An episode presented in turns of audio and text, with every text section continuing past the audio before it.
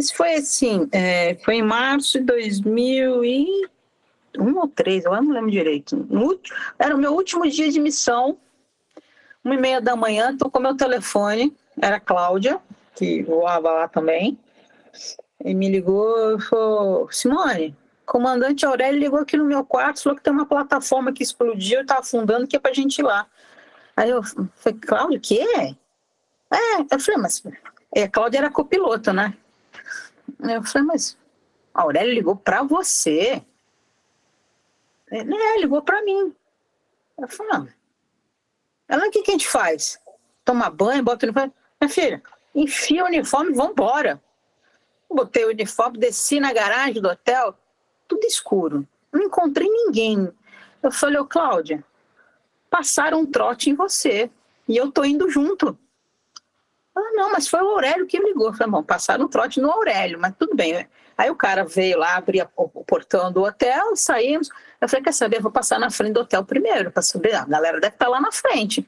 Mas não tinha a van, não tinha ninguém. Eu olhei dentro assim da recepção, tá o meu gerente de operações de pijama, andando para lá e para cá, com o telefone. Aí olhou a gente e veio no carro. Ah, vocês estão prontos? Então pode ir, pode ir. Eu falei, bom, então deve ser verdade, né? E aí eu vá para o aeroporto. Índia, cola 10, Gol 5629. Mais uma semana, sejam todos bem-vindos aqui ao Farol de Pouso. É um prazer ter você aqui com, com, com a gente para o terceiro episódio do Outubro Rosa de 2023, com uma convidada super especial. Mas antes da gente conversar com ela, e abrir a mente de vocês, mostrar uma nova possibilidade de carreira para vocês aqui do, do Farol de Pouso, eu queria deixar o nosso agradecimento, o nosso reconhecimento para os nossos parceiros e apoiadores do canal. Hangar 33, a sua marca de moda da aviação, a realizar escola de voo no município de Torres para você tirar suas carteiras, se tornar um piloto profissional, tá voando aí mundo afora, para você se preparar para isso. Obviamente, a gente também tem a Trend Pouso, a primeira escola online do Brasil dedicada na formação de pilotos, para te, te auxiliar para você passar nas suas bancas, criar a sua base teórica. E não menos importante, junto de todos esses grupos de, de, de apoiadores importantes, temos também a FP Aviation, para te auxiliar para você tirar a sua prova de ICAO, para você precisa de uma mentoria, de um processo, de, um, de uma preparação para seleção de companhia aérea, seleção de táxi aéreo e processo de expatriação, conte com a gente aqui na FP Aviation, que nós estamos super abertos para te ajudar. Já deixa o like, comenta, manda isso aqui para uma pessoa que vai achar essa história super bacana, que está precisando de uma orientação. Pô, tô aqui, pô, será que eu sigo na aviação ou não? Gente, isso aqui é um papo super motivador que está aqui para te ajudar. Com isso dito, hoje temos aqui Simone Vaz com a gente. Simone Vaz, Conrado, eu vou dar a honra para você apresentar essa convidada para o nosso público hoje. Beleza, Henrique. É, obrigado. Bom dia, boa tarde, boa noite. É uma honra mesmo, né? A gente está aqui no Outubro Rosa e como a gente estava batendo um papo com a Simone aqui, explicando para ela, né, quais são os nossos objetivos. É, a gente não tem pretensão nenhuma de fazer conscientização, nenhuma de câncer, nós não somos da área de medicina, né? Tubro Rosa está aí para todo mundo é, é, se conscientizar por, pelos todos os meios que existem é, do, no meio é, devido. O nosso objetivo aqui é trazer histórias incríveis de mulheres incríveis. Então tá aqui. Vocês não estão vendo, mas na minha frente está aí uma mulher incrível com histórias incríveis. E é por isso que a gente está com a Simone, que é uma coisa até um pouco inédita aqui no. É, não inédita, mas é, é meio raro aqui no, no, Farol de Pouso a gente trazer alguém que a gente nunca teve contato. A gente não, ninguém de nós aqui teve é, nenhum contato anterior. a Kalina, ela foi muito é, simpática de me sugestionar, né, de dar é, recomendar. A Simone falou que seria uma, uma pessoa incrível para gravar com a gente. Então a gente está conhecendo ela hoje, que vai ser bem legal. Vai ser um papo em que a gente vai conhecer a Simone. Estava fazendo um warm-upzinho aqui, mas a Simone, eu já posso adiantar para vocês aí, que ela foi uma das primeiras mulheres aí a, a ingressarem no offshore. É, uma, uma, das primeiras pilotos de offshore, ela vai contar essa história, nem sei direito, mas uma das primeiras mulheres com certeza, uma das primeiras pilotos de offshore, e ela voa no offshore hoje, para quem tem curiosidade de saber como é que é essa operação e ouvir uma história incrível, fique com a gente. Simone, obrigado por aceitar o convite, assim, te convidei ontem, É, pra, pra, basicamente, hoje a gente já está gravando, né? Então, muitíssimo obrigado. Bem-vindo ao Farol de Pouso. E fala um pouquinho para a gente quem é você, quem é Simone Vaz. É, eu, eu, que agradeço o convite, agradeço a, a lembrança da Kalina aí, em, em, em, botar meu nome aí para Farol de Pouso, né? Realmente é diferente, né? É, o, o, o, pessoal normalmente está mais, é, como vou dizer, envolto na aviação da asa fixa, né? A aviação de helicóptero e offshore é uma coisa diferente. Que é, é um mundo muito menor, né? Muito menor do que a asa fixa, mas ela é comparada à linha aérea. Então, eu sou, é, como vou dizer, uma fui a primeira a começar a tirar carteira de helicóptero no Brasil. Na minha primeira turma, tinham no Brasil 54 pessoas fazendo a prova de piloto privado de helicóptero. Eu, a única mulher. É... E vou dizer, não, não foi porque eu queria ser piloto, não. É, eu queria ser a professora de educação física. Na época eu fazia faculdade de educação física, me formei, sou professora de educação física, mas foram a contingência do, do que vinha acontecendo na vida no momento, né? O, os meus pais compraram uma escola de pilotagem, meu pai foi da Força Aérea, ah, meu pai fez 15 anos de investigação de acidente aeronáutico, foi instrutor no CENIPA. É, pelo menos essa parte de segurança de voo está bem na minha cabeça aqui. Acompanhei muito, muitos relatórios de acidente e incidente. Então, é uma coisa que está bem na minha cabeça. Às vezes o pessoal acha que eu sou muito chata em relação a isso, só porque eu vi muita coisa, né? Então, via meu pai preparando seminários, palestras, era até engraçado, porque ele ia fazer isso durante a madrugada para a gente não ver os slides, que eram slides pesados, né? Slides de acidentes, a conclusão do acidente que acontecia com as pessoas. Então, às vezes, ele me mandava dormir, e aí eu vinha no corredor devagarinho, sentava do lado dele, e aí eu ficava assim, pai, mas por que, que ele ficou assim? Por que, que aconteceu isso? Ele ia falando, aí quando ele se dava conta, menina, vai dormir. Eu tinha, sei lá, 9, 10 anos de idade. E eu comecei a voar com 10 anos de idade. Que o meu pai, é, a gente sempre pegava um monomotor, o, um aeroclube emprestava para o meu pai, e a gente só viajava de, de monomotor. Então, eu com 10 anos de idade pilotava avião porque não era uma opção ir de carro, viajar nas férias. A opção era ir de monomotor. E a gente ia do norte a sul do país, família no Rio Grande do Sul e família no Rio Grande do Norte. Então, na metade do, do das férias, passava em São Paulo, trocava a bagagem, né, de frio para calor, de calor para frio, e, faz, e fazia essa, essa, essa viagem aí, né? E eu é, desde pequena, meu pai acho que me tratava mais como menina do que como menina. Eu jogava futebol, me deu aos 10 anos a minha primeira moto, me ensinou a dirigir, me ensinou a pilotar. É, já montava cavalo desde dois anos de idade. Então, é, sempre foi assim. Normalmente as pessoas, na década de 70, mulher jogar futebol era proibido no Brasil. Era lei proibido. E eu jogava, porque meu pai era goleiro da seleção da Força Aérea. Então, é, sim, é, sempre foi uma ligação entre nós dois, né? Sempre acompanhando. E quando a gente ia fazer essas viagens à noite, a gente ia fazer a navegação. Então, tirava tudo da sala, botava as WAC no chão e vamos traçar a rota. A Simone, ela, aos 10 anos de traçava a rota, calculava tudo, entendeu? Então, não era, foi uma escolha, foi acontecendo, né? A história, essa história tá incrível, assim, tá um negócio, é. olha, eu tô aqui, eu tô aqui que eu não consigo segurar o riso, assim, tá muito de, de felicidade de eu começar a ouvir essa história. É. E você, então, mas mesmo vivendo isso, esse, esse, essa incursão, né, mandatória dentro da aviação. Uhum. Você não, não, não, tinha, não teve vontade, nunca teve vontade de ser piloto de avião. Olha só. Nunca, nunca tive. É, eu acho que a imposição era tanto de viajar de avião que eu queria viajar de carro. Eu queria ver as coisas no chão, né?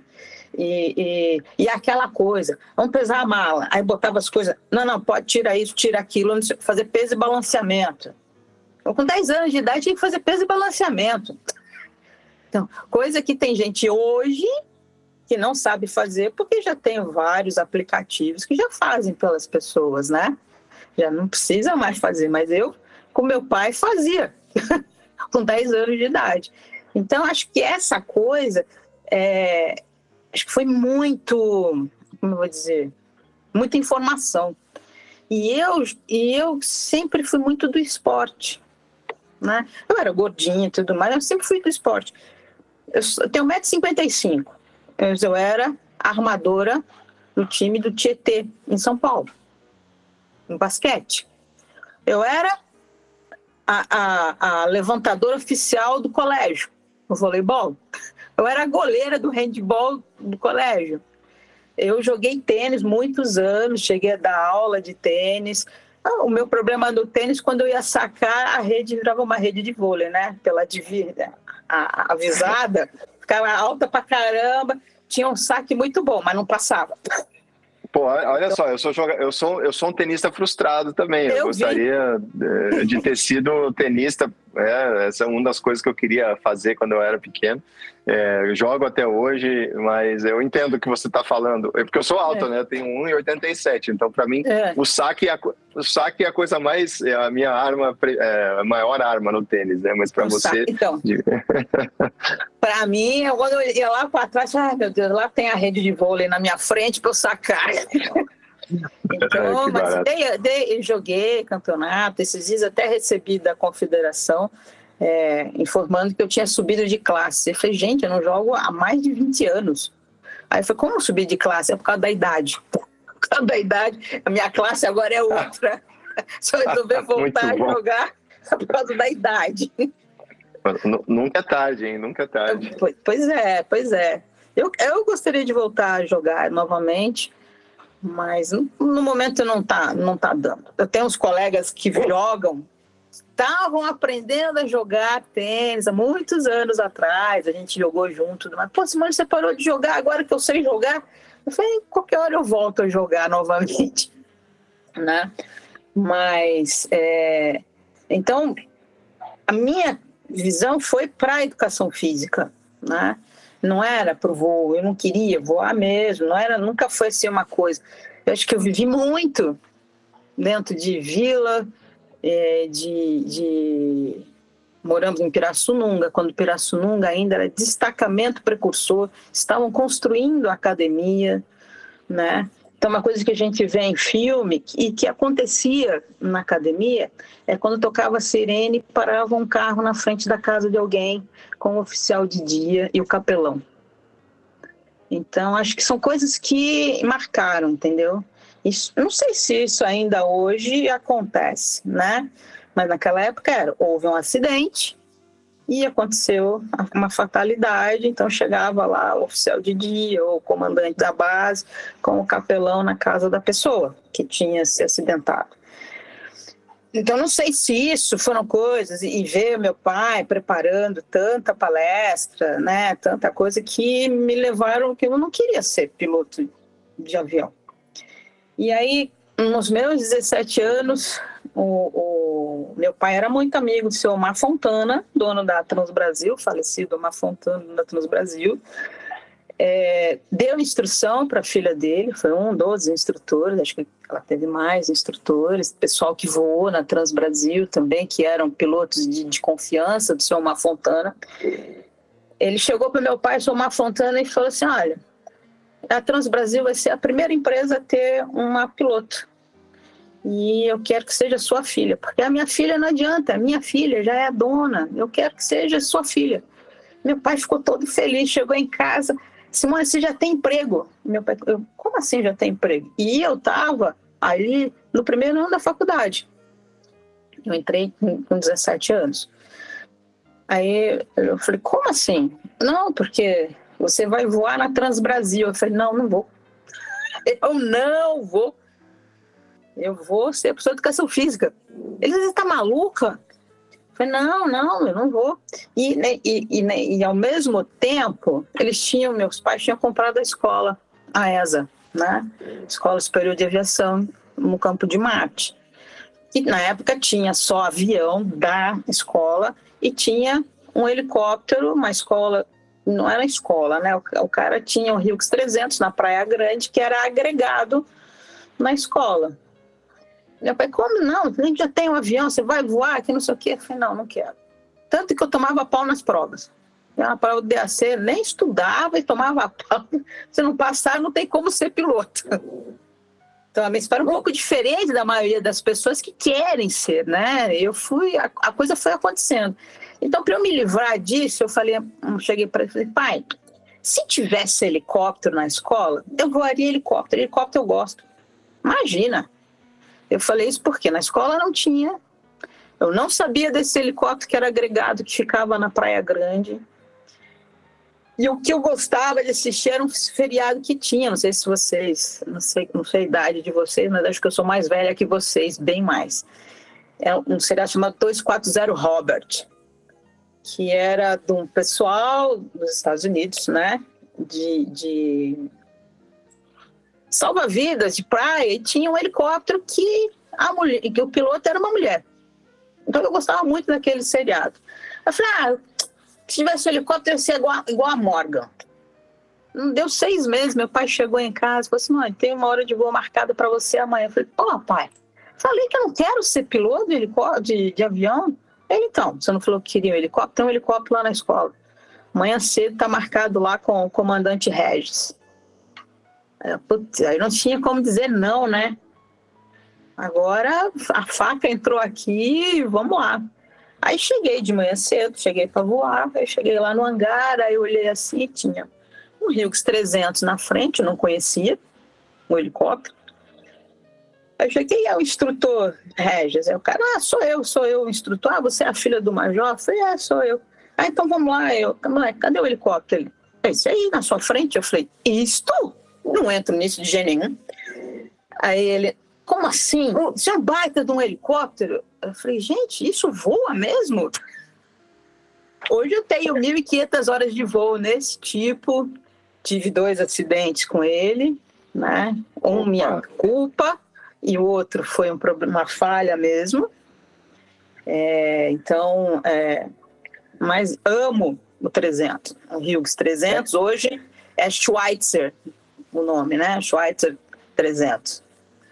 Não, é, a gente vai, vamos com certeza, vamos querer ver essa história, mas você falando, eu com cabeça assim de a, a, aviador de avião, né? É, eu nunca, para você ter uma ideia, eu nunca entrei num helicóptero, nunca. Eu, eu tenho medo, morro de medo de helicóptero. Como a, acho que a maioria dos pilotos de avião, né? É, Sim. E, Somos dois, viu? Fez, é, é, então, quando você fez essa, quando você falou isso aí, eu, eu imaginei o menino entrando no aeroclube pensando em ser piloto de, sei lá, 777, 747, né? O cara quer ser piloto de A380, aí chega no aeroclube e vai voar, no, vai voar lá num, num Paulistinha, num, num aeroboeiro, e fala a mesma coisa. O quê? Eu não, eu quero ser piloto de 747. Deve ter é. sido mais ou menos essa, essa sensação, né? Você via lá no, no seriado que eu acho que esse seriado foi o precursor do Baywatch também, né? Depois teve o Sim, Baywatch, foi. Teve, é, é, né? É, eu, eu, também, eu também, eu também tenho um pouco de, de, vamos dizer, o meu CPF é um pouco antigo também. Eu, eu, eu lembro, DNA. eu lembro um pouco desse, é, é o DNA, né? As células já estão gastas. É, é, mas assim, é, deve ser mais ou menos a mesma sensação, né? Então aí você começou, você, bom, mas de qualquer maneira você foi fazer sua aula porque o seu pai não acreditava que você não ia entrar para aviação de jeito nenhum e ele queria de qualquer jeito, né, te colocar ali, né? Foi mais ou menos isso, né? É, é, é uma coisa assim, eu tenho uma escola de pilotagem, eu tenho uma filha que dirige claro. muito bem, anda de moto muito bem, monta muito bem, tudo mais. Como? Como não vai ser piloto, né? Não que ele ele só fez isso, ele não falou você vai ser, ele só marcou a hora. Uhum. Eu vou deixar ela voar para ela ver se ela vai querer ou não. Porque eu voava muito ele bem. Tava... Ele estava te cercando, né? É. Tava te cercando ali, e, vamos e, lá. E, e, como é que foi? E como é que foi essa?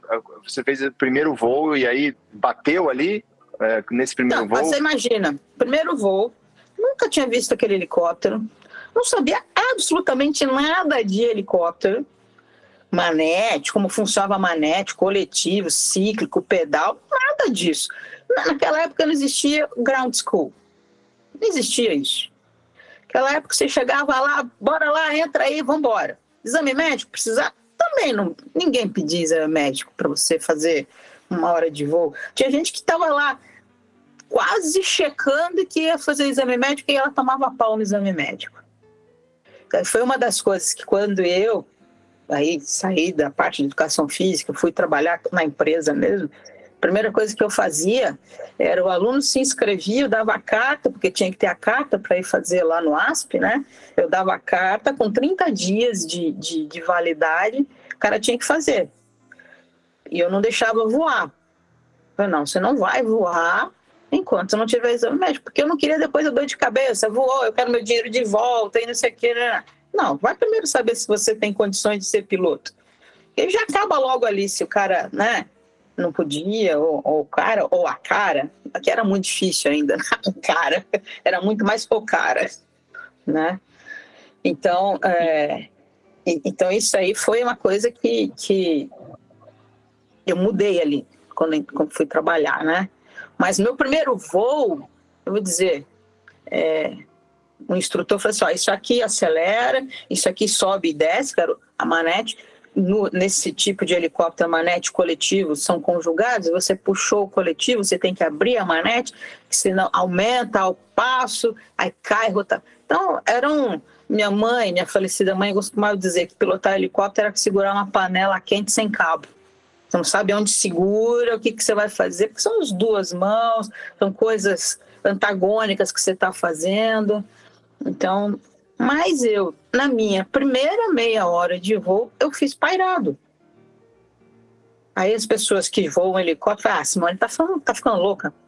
Mas eu fiz pairado. Eu também não respirava, né? Eu tava ali, vou, vou acabar, fiquei em apneia, não me mexia, o helicóptero parado. E aí o instrutor, o Regis, falou assim, você já voou helicóptero? Eu falei, não, essa é a primeira vez que eu estou entrando no helicóptero. E coincidentemente, meu pai estava dando instrução para minha prima no avião, porque seria a minha prima que iria para Transbrasil. Minha prima era apaixonada por, por aviação, por avião, né? E aí meu pai estava taxiando, passando do lado do heliponto, né? Então, meu pai vinha passando com o avião do lado, aí o resto falou, Simone, vai virando devagarinho. Aí fui virando, ele pegou, botou as duas mãos e os dois pés para fora, chamou meu pai, botou as duas mãos, os dois pés para fora para mostrar para meu pai que era eu quem estava fazendo aquilo. E eu na minha cabeça, esse cara é louco. Como é que ele faz um negócio desse? Meu Deus do céu, agora que eu não me mexo mesmo. Aí voltamos. Isso na minha primeira meia hora de voo. Compensação, na minha 25 hora de voo, fiz tudo aquilo que tinha que ter feito na primeira hora de voo. Não conseguia fazer pairado. O aeroporto estava pequeno para mim. A pista era pequena, ele ponto era pequeno. Não, não, não, não conseguia parar, não conseguia decolar, não conseguia fazer nada. Porque também a minha instrução, a minha instrução foi de acordo, eu sempre brincava, sempre brinco, né? De acordo com o donativo dos fiéis. Então, primeiro precisava entrar dinheiro em caixa para Simone poder voar, gastar o dinheiro, né? Então, isso aí precisava, tinha um tempo para isso. Então, quando tinha um caixa lá, e a Simone, quanto posso voar? Cinco minutos.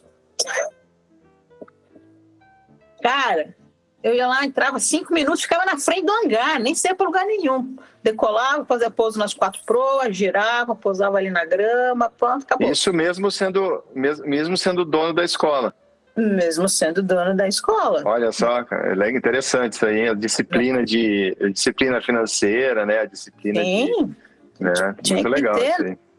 Tinha que ter, tinha é, comprar um helicóptero, mesmo pequenininho, igual o Hughes 300, não é fácil não. Os aviões já vieram junto com, com a compra da, da escola, estavam construindo um hangar também, então, putz, construir prédio, construir hangar, É, tudo isso, né? Apesar de a gente ser, na época, a maior escola, a gente formou as primeiras turmas da Polícia Militar e Polícia Civil de São Paulo, muitos do Rio de Janeiro, muitos de Minas Gerais, de Mato Grosso, de, do Rio Grande do Sul, Paraná.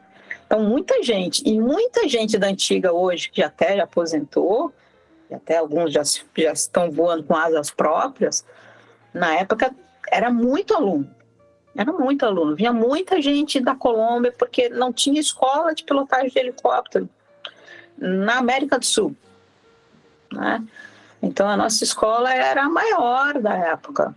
Então, inclusive. E você, e você deu instrução lá, imagino, depois de terminar depois, seu, Depois eu dei instrução. Cursos. Sim, depois eu dei instrução, é, porque todo mundo aqui foi instrutor para quê? Para ganhar hora de voo para conseguir um emprego melhor. Então, todos os instrutores, na hora que você está tranquilo, o cara, que já não é tão assassino assim, já está sabendo fazer as coisas, ir embora. Então começava a ficar aquela incógnita. Agora que o cara tá bom, conseguiu um emprego melhor. Quem sabe, sempre soube disso, todo aeroclube, toda escola é assim. Raro um, alguma escola, algum aeroclube que tem um instrutor lá uma vida inteira. Porque ama aquilo e, e escolheu. É raro, é raro. Né? Que desde que se formou, a vida inteira ficou assim. Então, eu, eu me senti na obrigação, num dado momento, eu já era piloto, não, eu vou ter que dar instrução, porque às vezes chegava o aluno para voar, cadê o instrutor? Ah, foi pegar um duplo de esquilo. Ah, cadê? Ah, foi pegar um duplo de Augusta. Você vai proibir? É difícil, né? E às vezes não era um aluno marcado, aí surgiu a oportunidade do cara fazer aquele duplinha. Pô, o cara vai. Então eu me senti nessa obrigação, né, de, de, ser instrutor. E, e Simone, é, a gente, bom, a gente está aqui dentro do Outubro Rosa e a gente também, como hosts do podcast, e a gente vai descobrindo também é, coisas do universo feminino que a gente não, né, não conhece, não é parte da nossa vida. A gente gravou o último episódio que foi ao ar, foi com a Maria Medeiros, né, que você conhece, uma, uma querida, sensacional, uma mulher assim, não tenho o que falar dela, ela é um, um, um, anjo, assim, ela, Maria é uma pessoa muito especial. E ela, e ela contou também que ela, quando começou a dar instrução é, no aeroclube, é, se eu não me engano, foi essa história, e aí ninguém queria voar com ela porque ela era a única instrutora mulher, né? E aí tinha uma resistência e que ela teve que é, acabar se superando, vamos dizer assim, melhorando como pessoa, como é, como instrutora, né, e trabalhando as, as, características técnicas e de relações pessoais dela para é, ela ganhar a confiança do público, porque no, no, início ninguém queria voar com ela. E, e, aí foi muito legal isso aí, porque ela acabou desenvolvendo e no fim todo mundo queria voar com ela, porque no fim ela se provou e ela acabou evoluindo com isso, né? Você teve também alguma coisa nesse sentido? Teve alguma resistência inicial? Porque, além de tudo, você foi uma das primeiras mulheres, né, da, do mundo do helicóptero também, né? É, aí eu fui a primeira instrutora mesmo de helicóptero, né? Assim, com carteira e tudo. É, mas eu não sei na época se existia resistência ou não, porque eu era dona, entendeu? Aí, pois é, eu é, esqueci desse de, pequeno detalhe. É, então, Realmente. as pessoas não, não tinham esse assim, chegava era eu ou o sobrinho do, do sócio, éramos nós dois, que no final estávamos ali dando instrução. Então, é, as pessoas vinham, voavam, voavam, não falava nada. Teve, aí teve uma entrevista com a, a como é que é o nome daquela grande importante de fora? Esqueci o nome agora. E a, veio a repórter gringa, veio fazer a entrevista comigo. Aí pediram para alguns alunos, né, participarem da entrevista. Era uma entrevista gravada também. Eu nem sei onde é que está o a fi, é fita cassete ainda. Aí é, é, pediram alguns alunos. Aí chamei alguns alunos lá para participar. Aí a, a, pergunta da repórter foi se eles tiveram algum preconceito de voar comigo, não sei o quê. Minha cara caiu no chão porque achei que ninguém tivesse. Ah, sim, não. A primeira vez que eu vi a Simone, eu não queria voar com ela, não. Aí eu, hã? Como? Mas depois que a gente voa, não, é, é muito bom, ela é excelente instrutora, só quero voar com ela. Mas a minha cara, a, a, a repórter para minha cara, ué, você não sabia disso? Eu falei, eu não, nunca me falaram nada, como é que eu vou saber? As pessoas voavam de boa, mas nunca falaram que tinham um certo preconceito, um certo, né, ficava assim, falava, ah, mas é a dona, né, vou fazer o quê? Mas depois que a voava... da bola, né? A, é, depois que voava bola, né? comigo, né? via que, que é, eu não sei, eu, sei, eu acho que nasci para dar instrução. Em tudo eu dei aula. Dava aula na educação física, tênis, natação, basquete, vôlei, todas essas coisas. A aviação foi mais um, né? mais uma coisa de, de, na instrução. E só que o maior preconceito que eu tive, porque a gente tinha a escola, e depois, um certo momento, nós montamos um táxi aéreo. E aí, nesse táxi aéreo, a gente tinha helicópteros maiores. Tinha um, um Fairchild Hiller, um FH 1100, 2, e tinha um Bell Jet Ranger 206. E o falecido sócio não queria que eu voasse esses helicópteros maiores, porque ah, o cliente, a esposa, porque vai levar o cliente, a, a namorada não quer, fica com ciúmes era mais ou menos isso acontecia mesmo, e acontece até hoje, que eu tenho amigas minhas que voam no executivo e que às vezes é, tem que botar ali o, o, o, o povo no lugar. Não, sou, sou piloto da aeronave, não tenho nada a ver com o meu passageiro. Então, isso aconteceu mesmo, mas ele não queria soltar né, essas aeronaves maiores para mim. Foi o que me levou para o offshore porque é, no momento lá ele falou que eu não tinha capacidade para voar o Jet Ranger. Aí eu falei, ah, é? Tá bom. Aí eu tinha um instrutor e também piloto do táxi aéreo que ele era freelance, ele voava na, na, no offshore, voava na antiga extinta Votec. Aí eu falei para ele, ô Valério, como é que é para voar lá? Eu nem nunca tinha visto um S-76 na minha vida.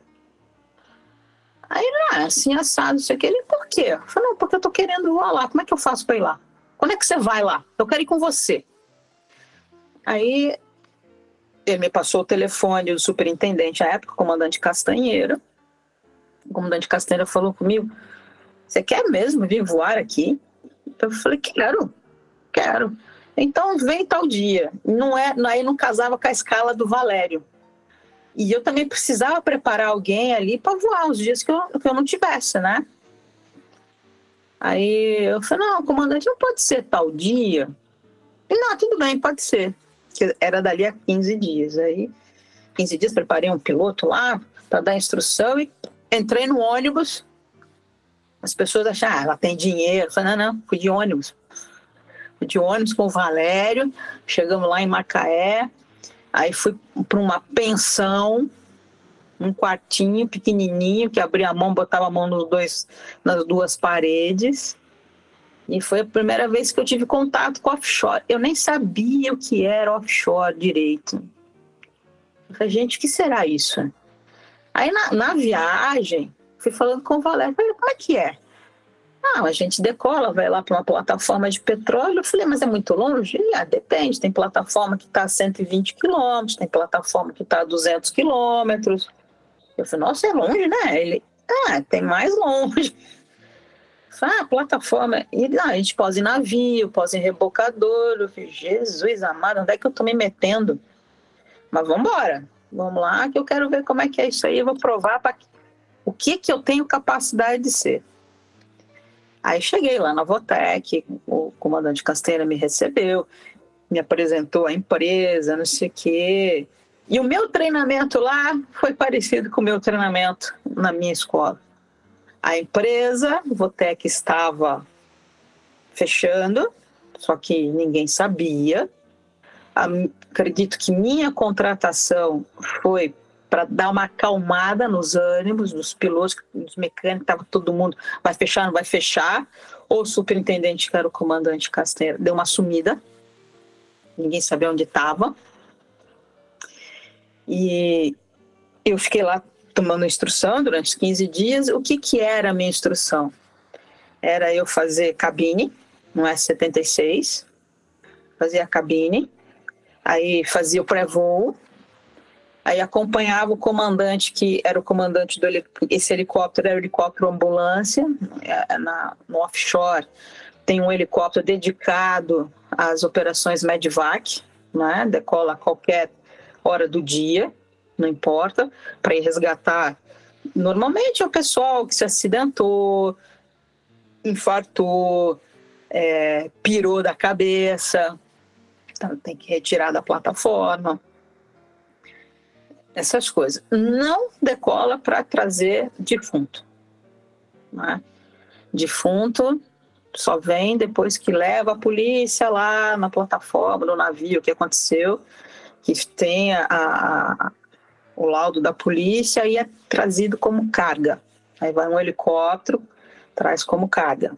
Né? Já não é, é, é, triste para quem da família, mas é isso. É, não, é. você não precisa dedicar o helicóptero Medivac para isso, né? Eu entendi qual é o conceito, né? Porque o Medivac é. tem que estar tá lá para quem está vivo ainda. Para salvar né? a vida. Para salvar, salvar a vida, exatamente. É. é. é. Não é para trazer já quem já não tem mais salvação, claro. já foi, né? Claro. Então eu, eu, a minha instrução era, ao meio-dia, o helicóptero ambulância fazia o power check para saber se o helicóptero estava em condições de atender todas as operações do dia. Porque é o helicóptero mais pesado, o helicóptero que estava sempre combustível full, né? se estava todos os sistemas funcionando ok. Então a gente ia fazer esse power check. Então ele fazia o power check rapidinho, e aí eu fazia o quê? Um rover, pouso nas quatro proas, um giro 360, pousava, taxiava de volta. E aí a, a, a galera, os mecânicos, ficavam fazendo aposta para ver se eu estacionava com o trem no T certinho, trem de nariz, né? Se estaciona, porque é difícil, você, né? Vocês de avião, eu não sei como é que você estaciona tão certinho o trem de pouso, o trem na gente, como é que consegue? Porque hoje eu vou. A gente só, a gente só consegue acertar porque tem um, um, um, ou um sinaleiro lá embaixo ou tem uma, um equipamento eletrônico, senão a gente não acertava, não. Ah, mas não, mas peraí, peraí, peraí, peraí. Eu tenho que abrir um parênteses aqui. Isso aqui a gente tá falando com os caras que voam coisa grande, que tem infraestrutura. Para eu que estou voando na geral ainda, que é, que é né, coisinha pequena, sem uhum. tanta infraestrutura, para a gente manter na linha, na linha amarela e parar certinho, um, você tem um pouco de dedução, que é um pouco daquela habilidade que você falou de dirigir muito bem, né, desde uhum. pequeno. Mas a outra, o truque é o seguinte: mantenha a, a linha amarela no, no joelho. No, na perna de dentro. É, na perna de dentro. Então, se você está sentado na direita, a linha amarela na perna esquerda. Se você está voando na, na esquerda, a, perna amarela, a linha amarela na, na perna direita.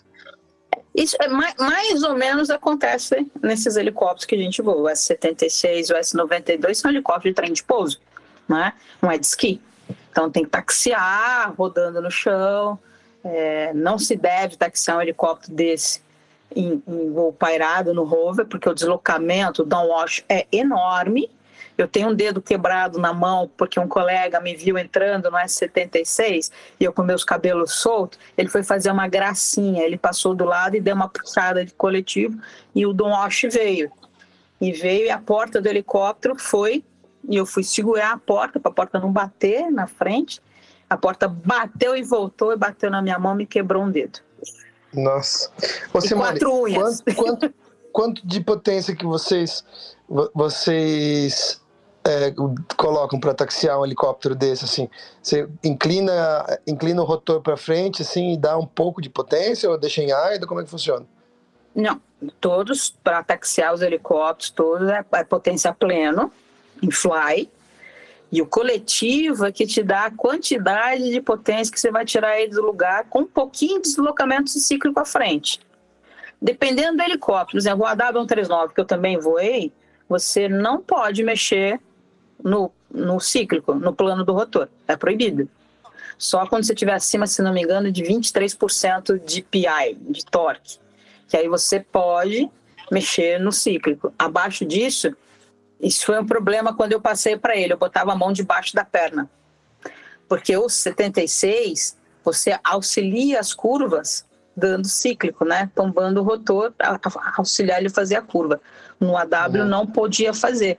Então a, a, solução foi botar a mão debaixo da perna para a mão não mexer no ciclo. Depois acostumou. Mas no começo foi assim.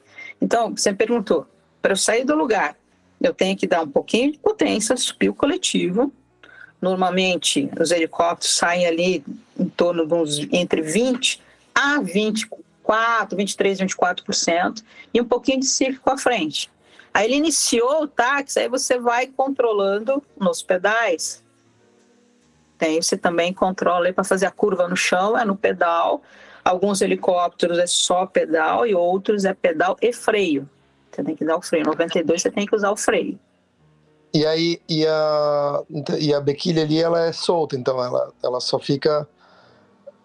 a gente não, é, a gente não controla, a gente não controla o trem de nariz. A bequilha a gente não controla, a gente controla os, nos trens principais, e controla os freios. Sim. Entendeu? Então ela, ela tá ali só é, free to caster, né? Ela vai, ela é boba, né? Ela vai para onde vai. Sim. Quando, por exemplo, o AW, quando você sai no rover, ela vem, fecha e loca.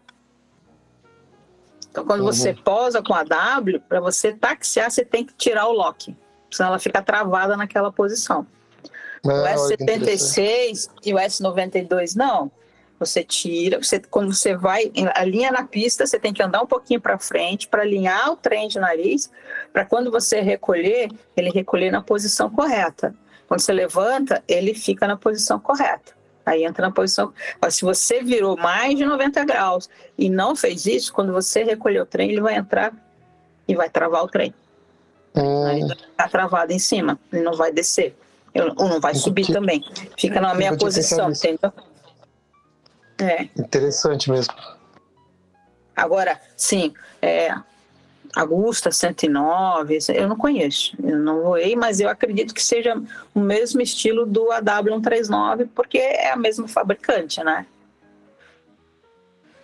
A, gente e... teve, há uns tempos atrás, teve um acidente de um 225, hoje não voa mais no offshore, porque teve um acidente grave há uns três anos atrás, que foi filmado até. Mas o que eu ia falar foi sobre trem de nariz, né?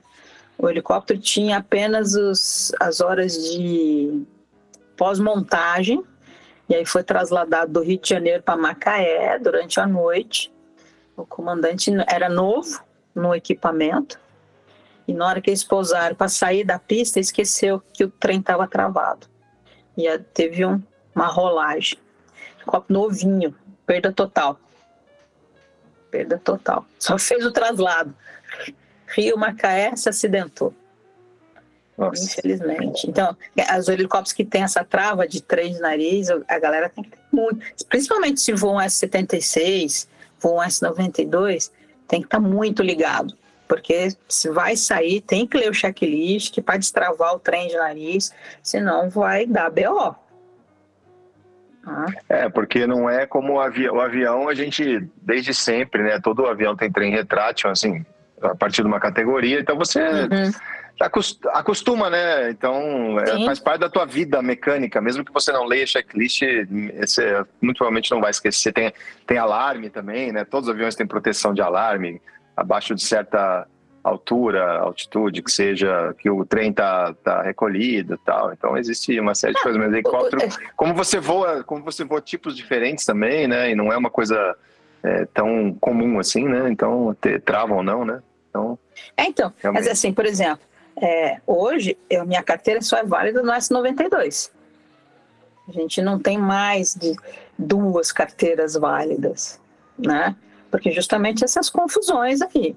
Tem gente que até tem um monte de carteira, mas o pessoal do 91, do 135, não tem. É muito difícil a empresa manter você com dois equipamentos. Muito difícil. É um gasto, né?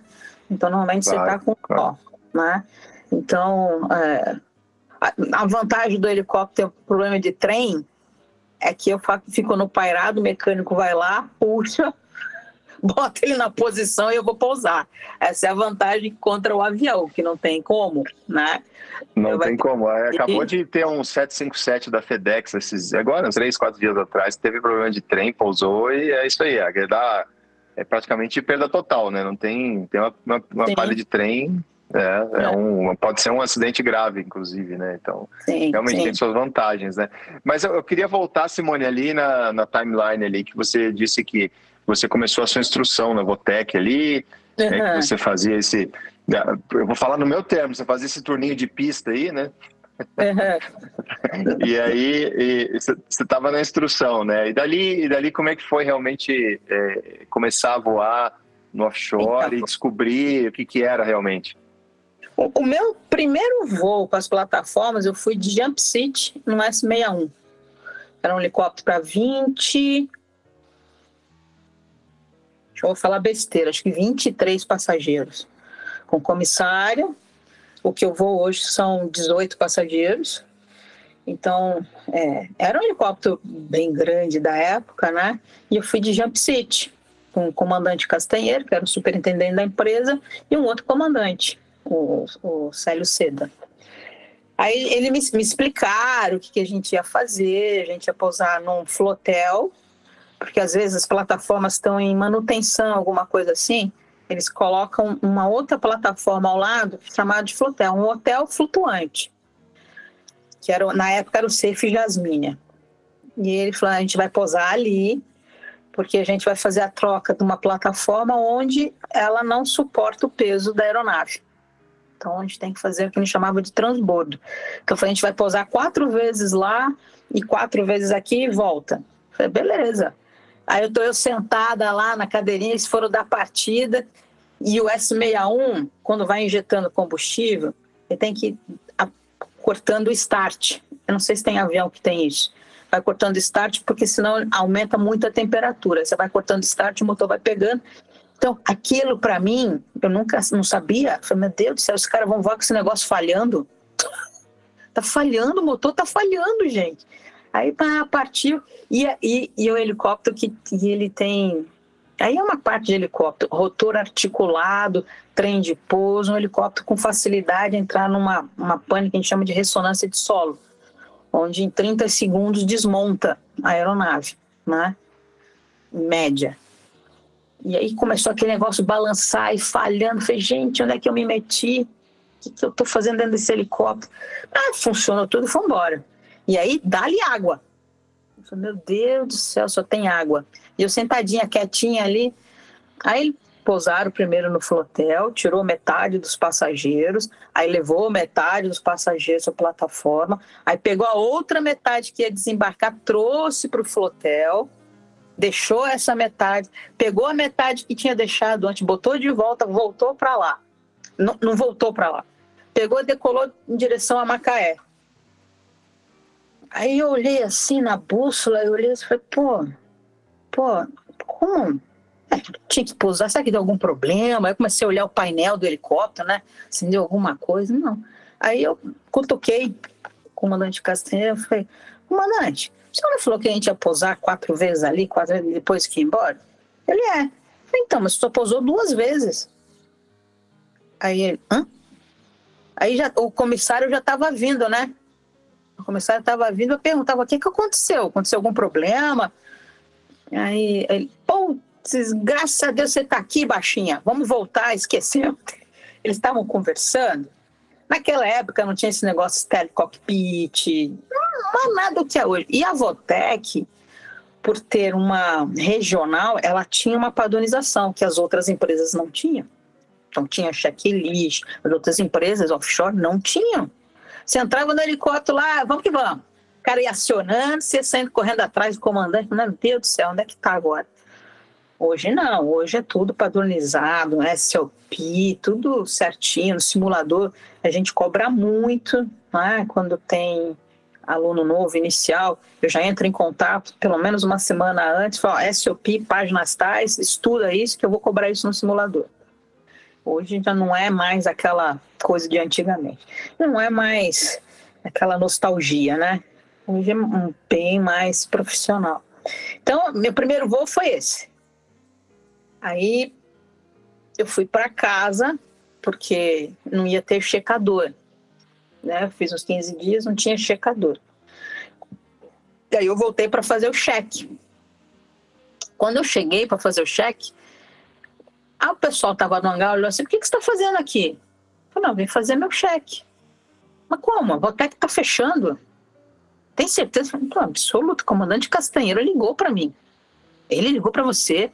Ele ligou para mim, mandou vir tal dia porque ele ia fazer meu cheque. Ah, então não está fechando a empresa. Eu falei, de novo essa história? Aí no dia que ele marcou, ele não apareceu. Eu falei, X, será que é verdade? E ele apareceu no outro dia. Aí chegou lá, baixinha, prepara o helicóptero, abastece lá, faz a notificação de voo que eu vou fazer seu cheque. Foi a primeira vez que eu voei o helicóptero, que decolei o helicóptero, que posei. O meu treinamento tinha sido só aquele. Taxiava na rodinha, o cara fazia o power check, eu decolava, fazia pouso nas 4 Pro, fazia 360, pousava de novo, taxiava de volta. Não sabia como aquele helicóptero voava. Tinha ideia do que era um helicóptero com trem de pouso. Quando eu abaixava o trem de pouso, eu perdia pedal. Por quê? Ele tem as pestanas, o trem principal, são muito grandes, então viravam um, um reverso, entendeu? Abria assim, e o helicóptero derrapava quando abria aquilo. E eu não cansei. Então, foi a primeira vez que eu voei. E, e foi legal porque realmente a Votec fechou dois dias depois o meu cheque. Então, o Castanheira viu todo o meu empenho porque eu era a primeira que chegava naquele hangar e era a última que saía. Chegava a pé, eu tinha que chegar até umas 5 e meia da manhã no aeroporto para pegar carona com o trator que atravessava a pista, que trazia os 61 para o lado do embarque dos passageiros. Aí eu pegava o trator, ia montada ali atrás, para ir para o hangar, atravessar a pista. Se eu perdesse esse horário, meu filho, eu tinha que ir a pé, estrada de terra, dar a volta no aeroporto inteiro para chegar do outro lado. É, eu também paguei perrengue. também paguei uns perrenguezinhos. E eu estudava o dia inteiro, ficava dentro daquela cabine, calor de Macaé, 40 graus, eu pingando. Desenhei o painel inteiro, circuito break todinho, sabia tudo. Chegava dentro do helicóptero lá, fecha o olho, me aponta onde está não sei o quê. Eu apontava. O break tal, bota a mão. Bota... Sabia tudo, porque eu passava o dia inteiro que nem uma louca, consumindo aquilo. Então ele viu aquele meu empenho. E a sala de estudo era em frente à sala dele. Então ele via que eu, quando eu não estava ali, é porque eu estava dentro do helicóptero. Quando estava dentro do helicóptero, estava na sala de estudo. Então, é, eu era a primeira mulher na empresa, né? Então todo mundo de olho, né? E, e muita gente chateado, porque eu era dono de uma escola de um táxi aéreo, supostamente estaria tirando emprego de alguém que não tinha, não tinha essa condição, né? Privilegiada, né? E, e, e pegando uma posição ali, né? exatamente. E, agora, por tudo isso que você está falando, assim, eu posso. A pergunta, né? Eu posso assumir que o Castanheira fez teu cheque sabendo que a empresa ia parar, óbvio, né? Ele sabia, para te dar como um prêmio pelo teu esforço. Foi mais ou menos isso que eu entendi. Então, ele conscientemente então, ele fez isso. Ele fez isso. O que, que ele fez? No dia do cheque, ele ligou pro meu pai e meu pai foi de avião me buscar lá em Macaé. Então ele fez o meu cheque todo. Aí quando a torre mandou estacionar, ele pediu para estacionar em frente à torre. Aí eu parei a ele, ó, oh, baixinha, eu não sei o que, que vai acontecer com a Vontec daqui por diante, mas eu vi todo o seu empenho, eu não podia deixar de fazer o seu cheque. Então eu fui lá, bater ele, porque o checador, o capitão da FAB, não quis fazer o meu cheque. Porque a Votec estava fechando, os helicópteros não estavam essas coisas. Então o cara foi fazer o cheque de um copiloto antes de mim, ele não gostou, parou o cheque, passou por mim e falou assim: não vou fazer seu cheque. E aí o Castanheira foi lá e batalhou para fazer o meu cheque. E aí depois que ele falou isso para mim, ele falou: agora pode descer e entrar ali no avião, que teu pai está te esperando. Aí meu pai ficava com o avião do lado esperando. Por que, que ele fez isso? Porque a Votec ia fechar para dar tempo de eu chegar no Santos Dumont, ir no DAC apresentar o, o resultado do cheque. E naquela época a gente ganhava uma carteira de três meses. Era o Oscar, se não me engano. Em três meses você tinha que fazer o treinamento e fazer o cheque definitivo. Então você tinha um inicial para poder entrar na linha, treinar mais e fazer o definitivo. Então ele fez isso, ele ligou pro meu pai, meu pai rapidinho foi lá com o avião, me pegou. Então essa é uma benesse do que eu tive, que eu pude ter, né? ter um avião, né? Foi lá me buscar. Meu pai pousou lá no Santos Dumont, desci correndo porque tinha acho que uma hora, uma hora e meia poder ser fechar. E aí eu corri, peguei a carteira provisória, a gente foi, veio para São Paulo, está em São Paulo hoje, a gente veio para São Paulo e é, no dia seguinte era para eu estar tá embarcando para Criciúma, para minha primeira missão. Aí já quando eu cheguei em casa já tinha uma mensagem da secretária dizendo para manter posição. Que tava, tinha acabado de fechar. Eu não sabia. E aí o Valério, que era o meu piloto lá, no meu táxi era na minha escola, quem me levou, me ligou. Simone, a Votec fechou. Eu falei, como fechou, Valéria? Acabei de checar, mas fechou. Tá todo mundo fugindo. E foi um, um final muito triste, assim. Porque como a Votec não pagava, o hotel, não sei o quê, teve hotel que prendeu a, a, as malas dos pilotos, a galera conseguiu arrombar, pegou, jogou tudo dentro dos helicópteros e fugiu com os helicópteros para poder, né, poder ir embora para casa, né? Ninguém sabia o que tinha acontecido. A verdade, a verdade, até hoje a Votec fechada, fechada, ela não foi. Ela sumiu. Né? Ela sumiu.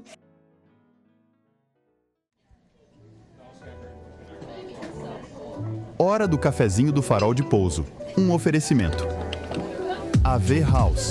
Arquitetura aeronáutica, projetos de hangares, aeródromos e condomínios aeronáuticos. De pilotos para pilotos e Nexatlas, o aplicativo definitivo de planejamento de voo e navegação aérea do piloto brasileiro.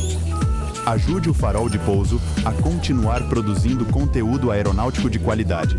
Acesse apoia.se barra farol de pouso e contribua você também. Você escolhe com quanto quer ajudar. É rápido e sem complicação. Acesse também linktree barra farol de pouso e confira todos os conteúdos EAD já produzidos pela nossa equipe. Você ajuda a gente e ainda alavanca sua carreira. Procurando melhorar seu inglês, se preparar para sua primeira seleção de companhia aérea, buscando sua elevação para comando ou pensando em expatriar? Então conte com a gente. Acesse FP Aviation no Instagram ou LinkedIn e fique pronto para o mercado de trabalho. Agora, de volta ao nosso episódio.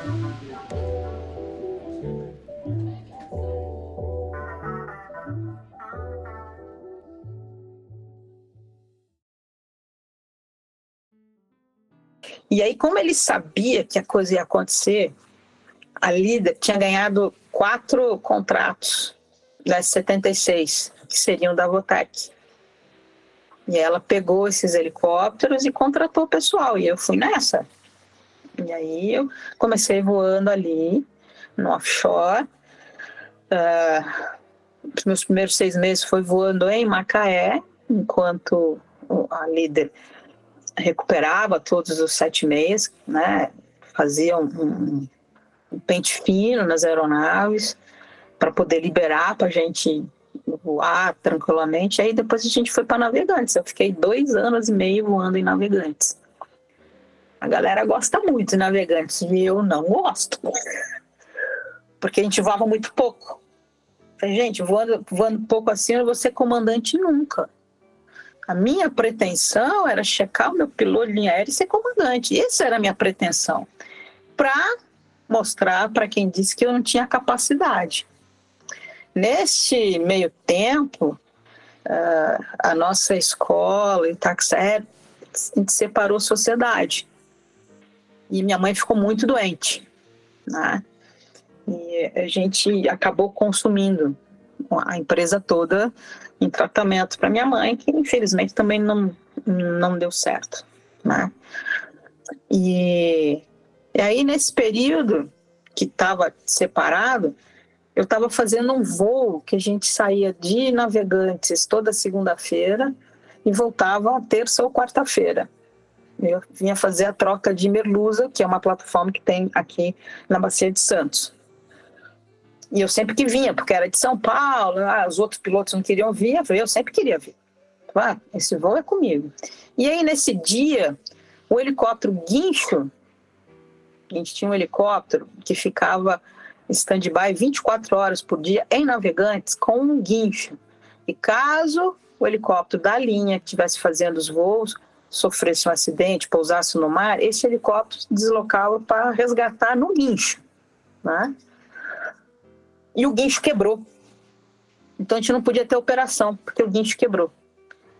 Aí eu, como conheci o pessoal da polícia, tudo mais, o helicóptero que serviu o governo de São Paulo na época, o Papa Fox, era um S-76 que tinha guincho. Aí eu liguei e falei, pô, vocês não podem emprestar o guincho? Podemos, mas tá, tá lá em Marte, precisa ir lá buscar. Falei, não tem problema nenhum.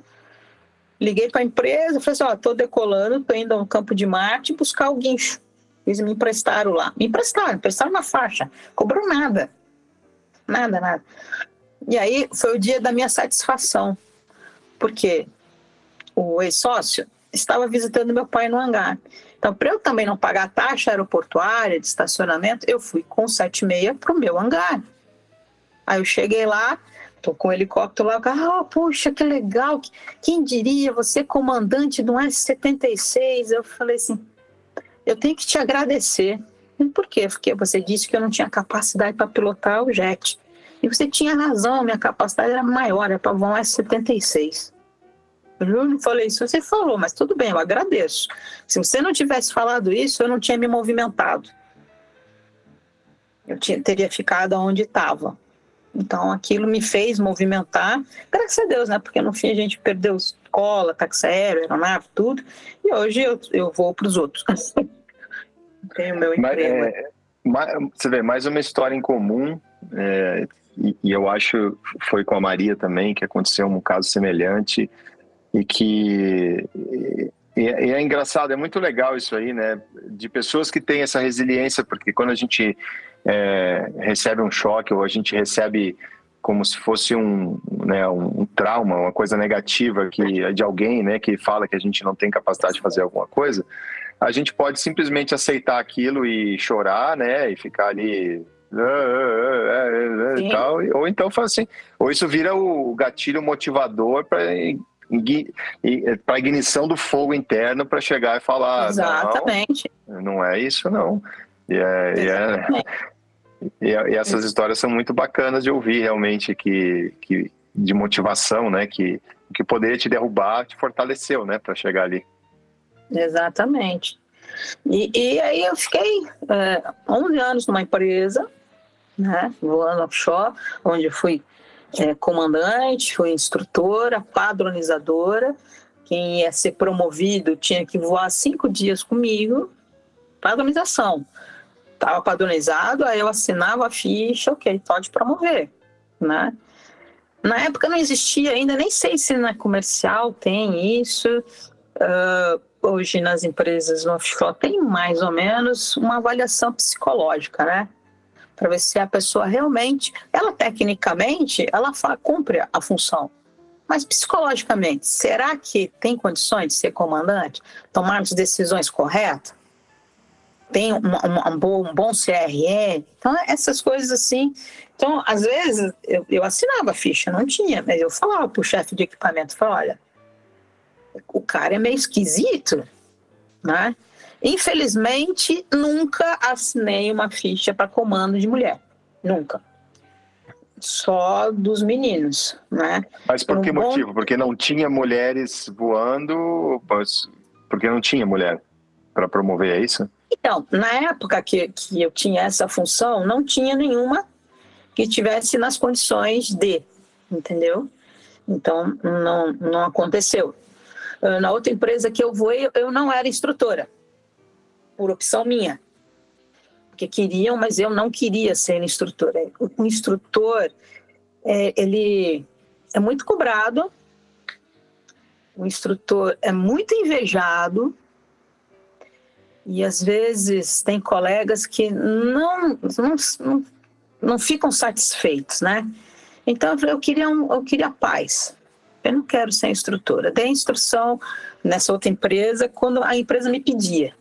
Aí você vai precisar dar um ground school, não sei o quê. Beleza, vamos lá. Levava o meu mini projetor, minhas coisas, dava lá o ground.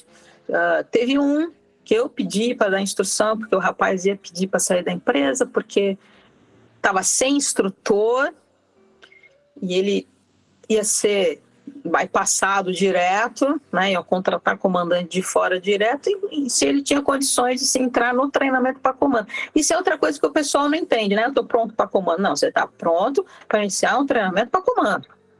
Aí você vai ser forçado comandante, ok, beleza. Agora sim, depois do treinamento para comando, agora você está pronto para comando.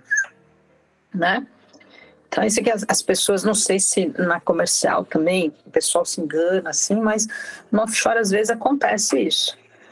Né? É, comercial é... é... um termo recorrente aqui com a gente, né? A gente gosta de é, falar a porque gente... a gente gosta de explorar esse aspecto psicológico uhum. do que, que você precisa ter, né? O, não só o tech, mas os soft skills para você virar sim, comandante. Sim, é. Eu acho que a cada três podcasts que a gente grava, quatro a gente fala de comanda B. A gente fala das, das é, habilidades necessárias para ser comandante, né? E, e, isso que você falou acontece, obviamente, acho que em todas as áreas da aviação. A pessoa que acha que está pronta para ser comandante, mas na verdade é, ela pode ter muito conhecimento técnico, ela pode ter muito conhecimento de algum, ou, ou, algumas áreas, mas é, é a complexidade para você atingir um nível de tomada de decisão que sejam, tomadas, sejam decisões que sejam seguras e sejam eficientes, né? é, é muito complexo. É muito complexo. E, e, e, a gente no helicóptero, nosso espaço de tomar decisão é muito rápido. Nós estamos muito perto do solo. A gente tá, a gente tem um tempo de decisão, tem que ser assim, você tem que estar muito bem embasado para ter tomar a decisão correta. Às vezes você chega num navio, num navio tá balançando, que não estava ali naquele momento, e aí de repente balançou. Vai pousar ou vai decolar? Você estava pousado, acendeu luz vermelha, que não pode decolar, pode decolar. Então, são coisas assim que, que é, as tomadas são, decisões são muito rápidas. Muito rápidas. Na, acho que na aviação menor também é um pouco mais rápido. Acho que na aviação comercial, que está voando nível mais alto, acho que talvez a, a, eu não sou muito entendida, talvez a despressurização lá seja, né, explosiva seja mais assim, mais rápida que vocês têm que tomar uma decisão, né? Ô Simone, e só pra gente, eu, eu às vezes eu gosto de falar em números, né? Uhum. E tem umas diferenças de, de helicóptero para avião que eu não sou muito familiar. Uhum. Eu lembro que alguns minutos atrás você falou de tirar o seu PLH. Sim. Como que funciona na, no helicóptero? Porque eu, eu, imagino que também seja um dos requisitos para você ser comandante, você tem que ser portador de uma carteira de piloto de linha aérea de helicóptero, né? o PLH. No offshore, como é que, sim. Como é que funciona esse processo? Eu sei que para avião são 1.500 horas e algumas horas lá tem algumas qualificações, um tanto de hora noturna, um tanto de hora em comando, tem umas qualificações lá. Se o pessoal quiser dar uma lida no, na RIBAC 61, para o PLH, como é que funciona? Então, também são, tem, são mil horas. Uh, você tem. Eu, eu, já hoje não lembro direito assim quais, quais são os, os Mas tem umas horas qualificadas. De, tem, sim. Tem, tem quantas horas de navegação em comando? Se não me engano, são 200 em comando. E antigamente podia ser so, so, 100 horas sob supervisão em treinamento para comando, com 100 horas em comando. Acho que hoje não, pode mais. Uh, tem muita coisa que mudou da minha época, né? É, faz um pouquinho de tempo, né? Digamos que eu tenho aí uns 40 anos de aviação. Mudou um bocadinho. mas essa, essa conta não bate. 40 anos de aviação com cara de 25? Ó, oh, que bom. Como assim? Adoraria esses 25. 5.8. É um pouquinho mais, né? Então, acho que mudou alguma coisa. No offshore, por exemplo, você ser comandante de um S-92, você tem que ter é, 500 horas de voo em comando de helicóptero médio porte. O S-92 é um, é um helicóptero de grande porte. Então você teria que ter voado no S76 comando ou no AW139 comando, no 145, acho que sim, também vai valer, mas você não pode ser. Se você é, tá voando só grande porte, né? se não passou por esses outros aí, é um pouco diferente da comercial, né? Porque a pessoa vai subindo, chega no máximo e aí volta lá atrás para voltar comandante dos menores até voltar de novo. No offshore não acontece isso, porque a, a diferença é o custo é muito grande. Né? A aviação comercial, o passageiro está sempre ali, está pagando, apesar das empresas dizer que ganham pouco, mas está sempre ganhando dinheiro. na, na, no offshore, depende dos contratos, né? Antigamente as empresas tinham contratos de 10 anos, hoje, esses dias eu vi uma, uma licitação de dois anos. Quem é que vai fazer investimento numa aeronave nova para dois anos? É muito pouco. Né? Então, o, o cara pega, contrata para aquele contrato ali, aí não deu certo, acabou o contrato, manda embora. Você, é, você é contratado por contrato, entendeu? Então, é, é um pouco diferente. E, e então, para você ser comandante da S-92, você tem que, se não me engano, hoje você tem que ter no mínimo 500 horas de voo em comando de médio porte. Ou se você estiver voando no equipamento e não passou por esse, tem que ter 500 horas de voo em duplo comando com o instrutor. E aí isso é difícil, né? Porque é uma cabine cara, são dois comandantes que estão voando ali. Porque o cara que está nesse treinamento, ele já foi é, checado PLH. Aí já a empresa já te promove para você poder marcar suas horas como comandante, entendeu? Até o momento que vai poder tirar a rodinha, né? De quando anda de bicicleta, a gente bota as rodinhas, vai tirando uma rodinha, tira outra. Quando tirar as rodinhas, vai levar pelo menos essas 500 horas. E hoje o Brasil, ele é a Petrobras, ela é signatária da IOGP, que é quem dita os mínimos para contratar o piloto para voar offshore, para ele ser comandante da 76, para ser comandante de 145, 135, DS92, quais as carteiras que tem que ter, entendeu? Então, e, não é só. E, e para adicionar um pouco mais de perspectiva, em média, quanto que se voa por ano ou por mês numa operação dessa? Depende da base que você tá, entendeu? Mês passado, eu voei 45 horas em 15 dias. É pouco. É pouco. Se for voar em Farol de São Tomé, vai voar entre 80 e 90 horas em 15 dias. Vai voar em Aracaju, vai voar acho que 15 horas nos 15 dias. Tudo depende da base de operação. A base que mais voa é Farol de São Tomé e Macaé. São as que mais voam tem maior fluxo. Jacarepaguá aumentou também, que é a base que eu estava agora. Então, vou. Só que a Petrobras hoje ela é mais inteligente do que era no passado. Hoje ela tem um trilho, então ela já sabe qual helicóptero que vai fazer aquele voo. Antigamente era meio zoneado. O cara te ligava, ó, oh, dá para fazer o voo tal, para plataforma tal, levar tantos, pegar tantos. Ah, dá, então vai. Hoje não é mais assim. Hoje eles estão bastante organizados, graças a Deus. A gente ganha menos, né? Porque a gente ganha por hora de voo, né? Diferente de vocês que ganham por quilometragem. Eu não sei se seria melhor ou pior. Porque está é, indo para longe as plataformas, né?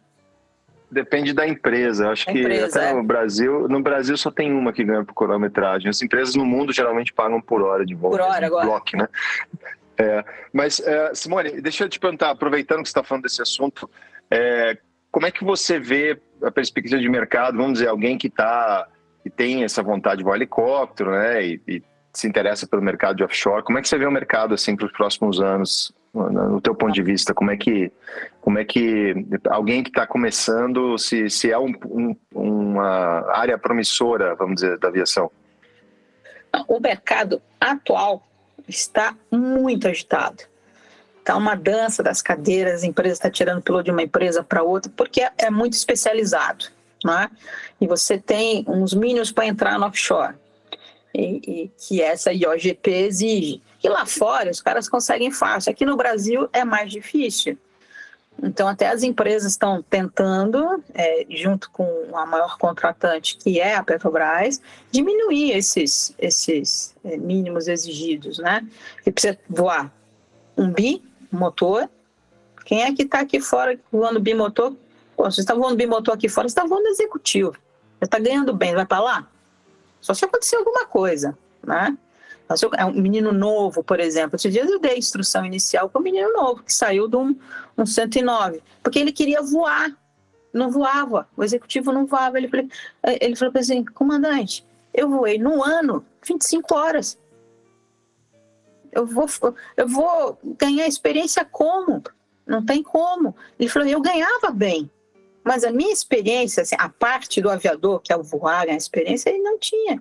Então ele preferiu deixar de ganhar bem, muito bem, para ganhar muito mal, e, mas voar, ter experiência, voar, coisa que. Menino novo, menino de 23 anos de idade, vai ficar parado num emprego desse? Até falo, né? Estou falando para o pessoal que estiver escutando, com essa idade, e ficar amarrando o boi na sombra, não dá. Tem, tem que evoluir, tem que, tem que voar, tem que ter experiência. Depois, quando tiver velho, vai lá, amarra o boi na sombra. Aí tá tudo beleza. É tranquilo. Bom, então, legal, é bom saber o mercado aquecido, né? A aviação, acho que como um todo, né? O mercado aquecido em todas as áreas e. É, e o petróleo agora quiser... tá. O petróleo agora vai ser exigido, né? Então, é, é... vai abrir mais ainda. Vai abrir mais ainda. Só Exatamente. que é muito, é muito cíclico. É muito cíclico. E é muito, é, um, é muito pequeno nosso, nossa, nosso tamanho ali, né? O offshore é pequeno, não é muito Exato. grande. Né? Então, tem que. Eu, eu aconselho a Simone, Simone falando, carteira de avião, carteira de helicóptero. Faz as duas. Porque você dá tiro para tudo que é lado. E tem o executivo que tem as duas coisas. Eu tenho amigos meus que voavam helicóptero, o patrão comprou o avião, o patrão pagou o curso de avião do cara e o cara hoje voa um Gulfstream. É, com certeza, com certeza é o caminho mais inteligente, né? Não, não tem dúvida, né? Porque é. existe muita executiva que tem os dois, né? E você Exato. pode voar os dois, inclusive, ao mesmo tempo. Né? Até tem um amigo meu que voava os dois ao mesmo tempo, há um, há um tempo atrás. Né? Hoje ele é comandante uhum. na Qatar, mas ele voava, ele voava avião e helicóptero ao mesmo tempo. Então, Sim. É, realmente. Só não sei se ganha dobrado, né? Vai voar avião e helicóptero e ganhar um salário só, né? Aí é brabo, né? Isso eu também não sei. Ô Simone, olha só, a gente já está aqui é, batendo aqui no, no, limite da nossa gravação de tempo. Dava uhum. para ficar falando, porque a gente tem muita curiosidade, dá para a gente ficar contando uma história aqui do, do offshore, que a gente acabou nem entrando muito. É, de repente, até em uma outra oportunidade, a gente pode fazer um só sobre offshore, a gente vai contando histórias. Uhum. Mas para a gente fechar, é, eu queria ouvir uma história que a Kalina me contou, que eu quero muito ouvir de você, de um resgate de uma plataforma ah, que pegou fogo. Da P36. Eu, é, então, conta pra gente como é que foi esse, esse evento na tua vida, né? E, e, que eu sei que você teve uma participação fundamental ali. Como é que foi uhum. isso aí?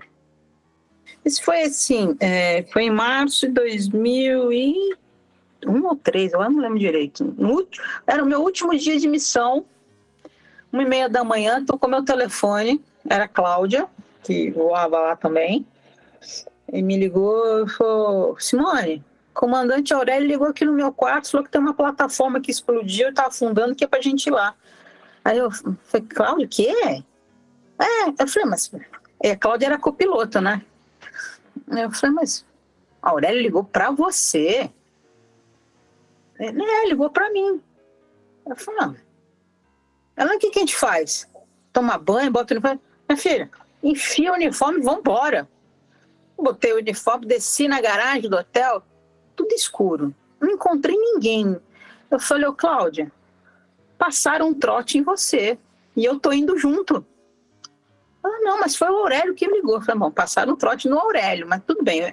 Aí o cara veio lá, abria o portão do hotel, saímos. Eu falei, quer saber, vou passar na frente do hotel primeiro, para saber, a galera deve estar tá lá na frente. Mas não tinha a van, não tinha ninguém. Eu olhei dentro assim da recepção, tá o meu gerente de operações de pijama, andando para lá e para cá, com o telefone. Aí olhou a gente e veio no carro. Ah, vocês estão prontos? Então pode ir, pode ir. Eu falei, bom, então deve ser verdade, né? E aí eu vapt para o aeroporto. Eu fui a primeira que cheguei no aeroporto, de todas as empresas. Eu e ela. A gente não foi a primeira a decolar porque o meu helicóptero tinha saído de manutenção naquele dia. Então a galera estava fechando a documentação dele. E aí foram chegando, o pessoal foi chegando, e aí decolou dois helicópteros na minha frente e decolei em, em terceiro. Como o meu copiloto não tinha chegado e o comandante dela não tinha chegado, foi: bora, Cláudia, nós duas. Entramos no helicóptero e decolamos. Foram dois 76 na nossa frente, a gente de S-76 e um 412 atrás. Já o quinto 412 que ia decolar, já mandaram ficar para não decolar. A gente está indo, de decolou ainda, era de noite, de madrugada ainda, mas a gente já chegou na plataforma de dia já tinha amanhecido o dia. E aí o, a gente não conseguia falar com terra, os rádios não eram tão bons assim naquela época. Aí eu, o, helicóptero que estava atrás falou: Simone, a, a base está mandando a gente voltar. Eu falei: como voltar? Está mandando a gente voltar. Eu não vou voltar. E a Cláudia tinha acabado de conseguir de falar com a, com a rádio operadora da plataforma da P36. E a mulher estava em desespero. Ela estava chorando, pelo amor de Deus, vocês têm que vir aqui, porque senão a gente vai morrer. Senão a gente não tem mais como sair daqui da plataforma só com vocês. Pelo amor de Deus, vem, vem. E eu falei, não, fala que a gente está indo. A gente está indo. Aí eu avisei, eu falei, eu tô indo. Aí o primeiro helicóptero que pousou, ele ainda pousou a plataforma, não estava tão adernada. Quando eu pousei, já estava com 15 graus adernada. Tanto que não deu para pousar com o trem principal todo, um ficou no ar, né, um encostado, e, a Cláudia de olho no rotor principal, porque passava perto da borda do L-deck.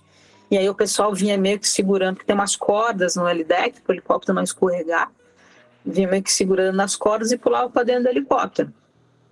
Eu tirei oito pessoas só. E tinham, eram duas brigadas de incêndio, foram as últimas que saíram da plataforma. Isso dava um total de. Acho que eram 12 cada brigada. E não dava para levar no helicóptero. Por causa dessa posição que estava e tudo mais. Aí o primeiro que pousou, pousou de novo depois de mim e pegou o restante que faltava. Né? Aí decolou e vai, vai para onde com esse pessoal? Aí eu tava voltando para Macaé, tava voltando, não, volta e posa no, no FP Brasil, deixa o pessoal lá e vai para uma plataforma próxima. Aí deixamos o pessoal lá no FP Brasil e fui para SS49, fiquei pousada lá. Isso eram seis horas da manhã. Aí o pessoal começou, da plataforma começou a chegar no restaurante, a gente estava no restaurante, olhava assim, ué, tem helicóptero enguiçado aí em cima? Eu, não, tem uma plataforma afundando ali fora. Eu o quê? Como? Aí corria tudo para a escotilha para olhar a plataforma lá, né? E a minha preocupação é que as plataformas são conectadas entre elas, algumas. Então, a minha preocupação era saber se aquela que eu estava era conectada com aquela que estava afundando. Cara falou, não, não, aqui não, não tem conexão ali, não. E aí a gente ficou ali. E aí para minha surpresa, tô lá, aí o rádio operador chamou no Boca de Ferro para eu comparecer na sala de rádio. Aí eu cheguei na sala de rádio, pois não.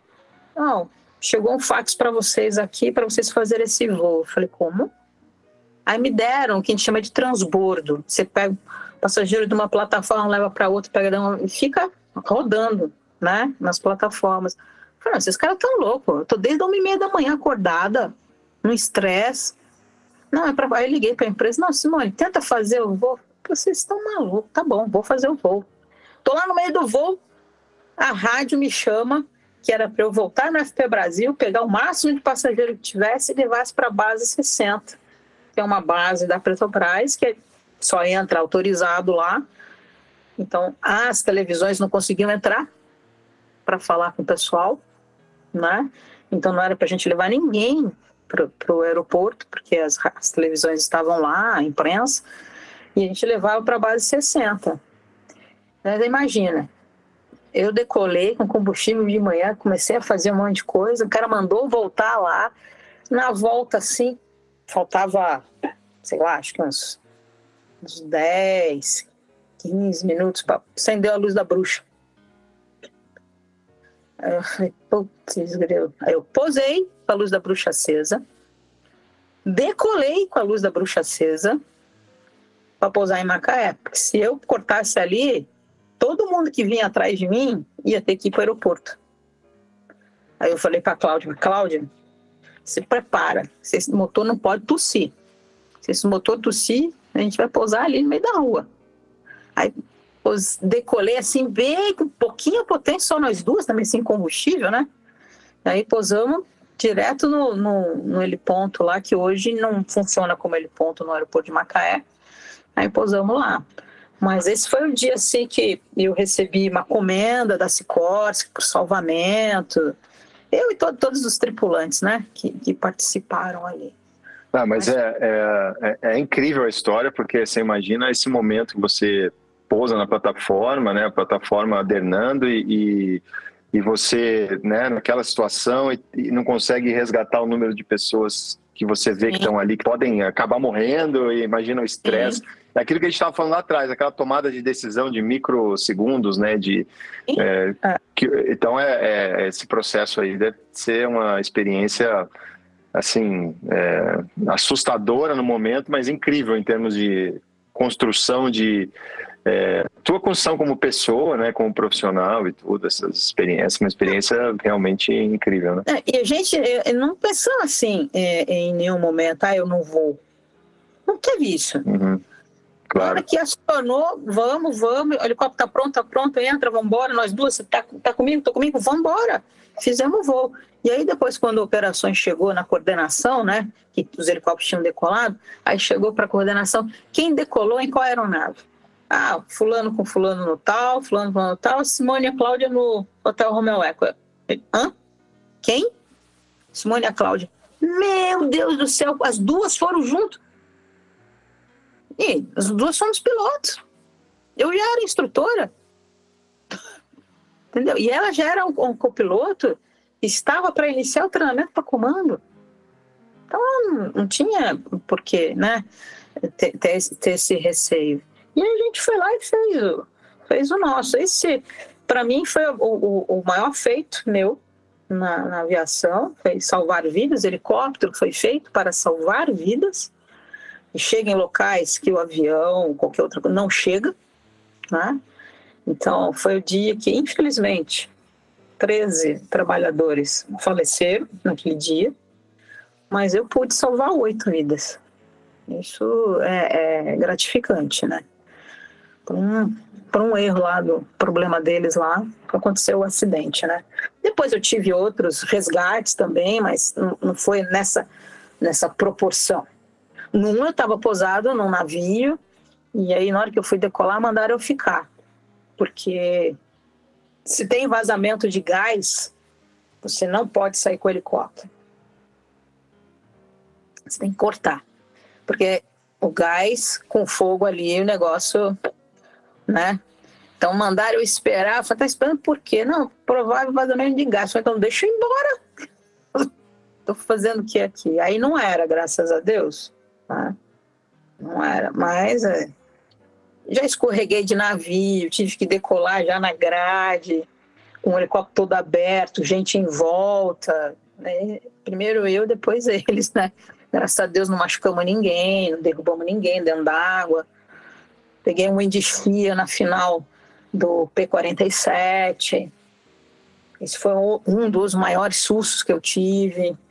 É, eu tive uma falha geral instrumento, que voar na mão, no terceiro horizonte só. E helicóptero, para quem já voou, sabe que o bicho é brabo. Não é uma aeronave estável, é instável, né?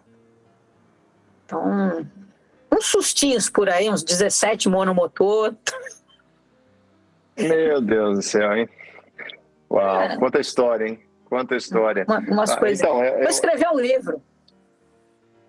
pô, escreve e vem lançar aqui no Farol de Pouso, para já ficar o convite. Com certeza.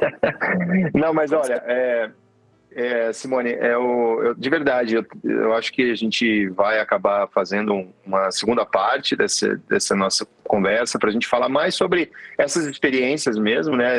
A gente falou sobre você, para as pessoas conhecerem você, a tua trajetória, como você chegou onde você está, né? É, dicas para o pessoal, né? Acho que a gente cobriu bem o que a gente queria e, e, e com certeza vai ficar uma, uma, uma outra oportunidade para a gente falar sobre essas histórias que vão ser as precursoras do teu livro. Agora, para a gente, antes da gente fechar, porque a gente já está realmente passando aqui do tempo é, que a gente tem prestado, eu quero, eu quero primeiro é, né, eu quero te dar a oportunidade para falar um pouquinho da AMAB. Hum, se você puder, eu sei que é é chato falar isso, se você puder resumir em cinco minutinhos, assim, mais ou menos, né? Você foi vice-presidente da MAB, é, a gente já trouxe a Kalina aqui para falar da MAB, então, mas assim, é sempre bom a gente poder, é, quando tem um espaço, poder pelo menos falar, né? Dar um resumo do que, que é e, e, e quais são as, as linhas de frente, assim, de vocês, né? Qual é o objetivo de ter é, é a MAB atuando, tá? Então, a associação ela começou em, lá em 1997, não era uma associação, mas pilotos da VAR se reuniram por um problema de maternidade que queria acontecer, né? Porque a mulher piloto, quando está grávida, ela é afastada, né? Por, perde o cartão do exame médico. Então, era um, um, um problema, e também de uniforme, que não tinha uniforme feminino, essas coisas. Então, se reuniu e por muitos anos nós fizemos esses encontros. Eram encontros nacionais, a gente conseguia trazer as meninas, pegava passe na Varg, na Rio Sul, pegava na, na TAN, que a gente conseguiu pegar também.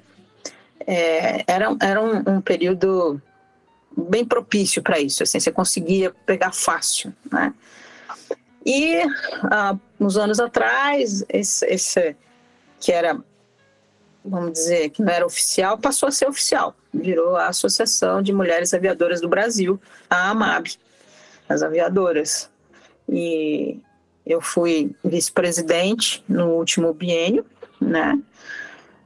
Onde a comandante Ana era presidente e a comandante Kalina é a nossa presidente de honra. A AMAB tem, assim, o objetivo maior é fomentar as mulheres na aviação, não é uma entidade feminista.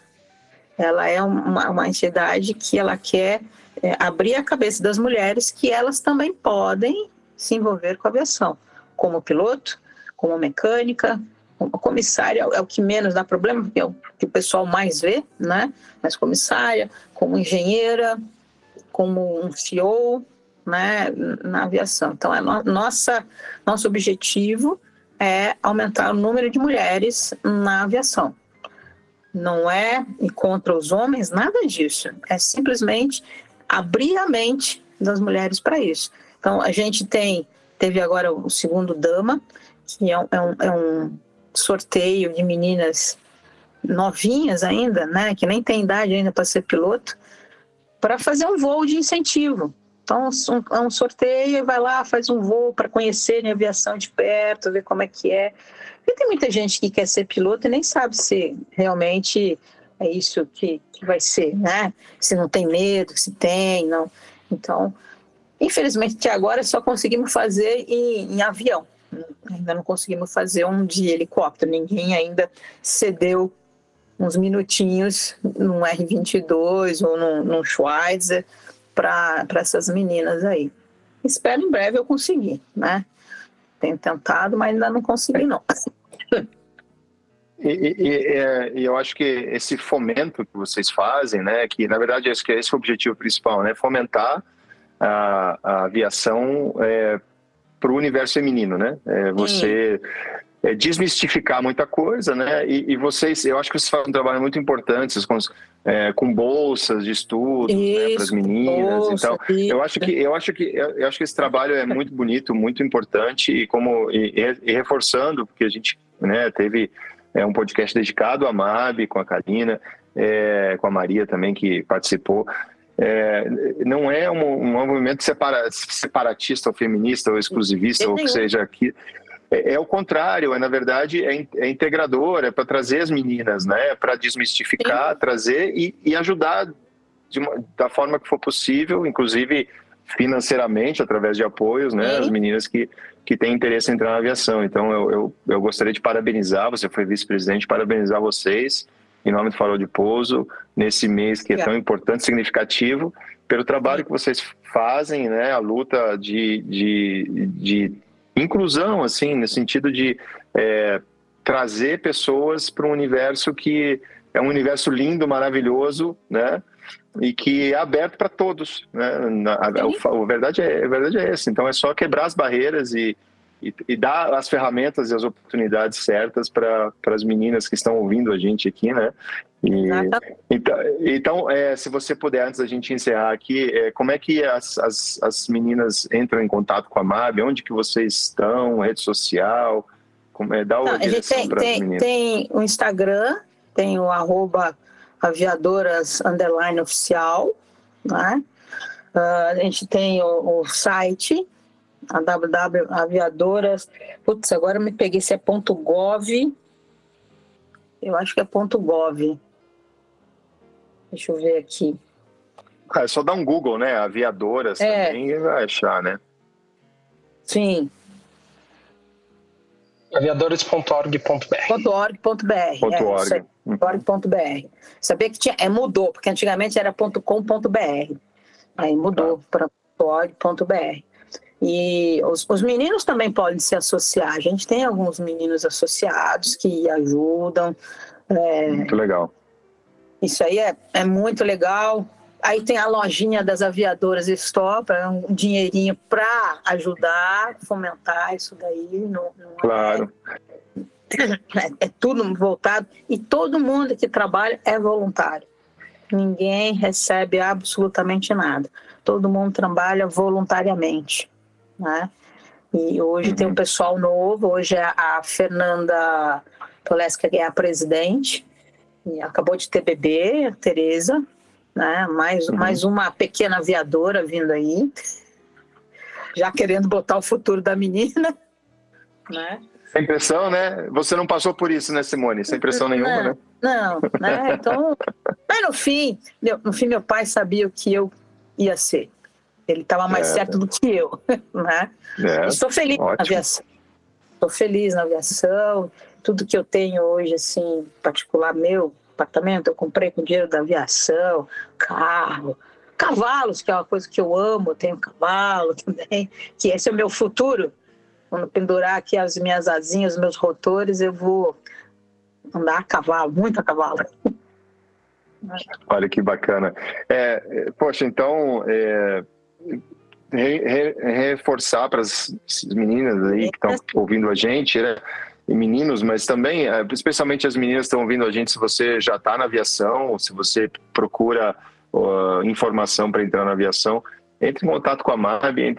Tenho certeza que a Simone, uh, nas redes sociais também, as meninas todas vão estar super à disposição para trocar ideia e para né, para dar uma orientação, porque eu acho que tipo é muito mais uma orientação, uma mentoria, né? Sim, tem, muito, de tem muitas mentorias, tem muitas mentorias, Exato. mentoria de piloto, tem de várias coisas, de, de, curso de inglês, tem muita coisa, tem muita coisa.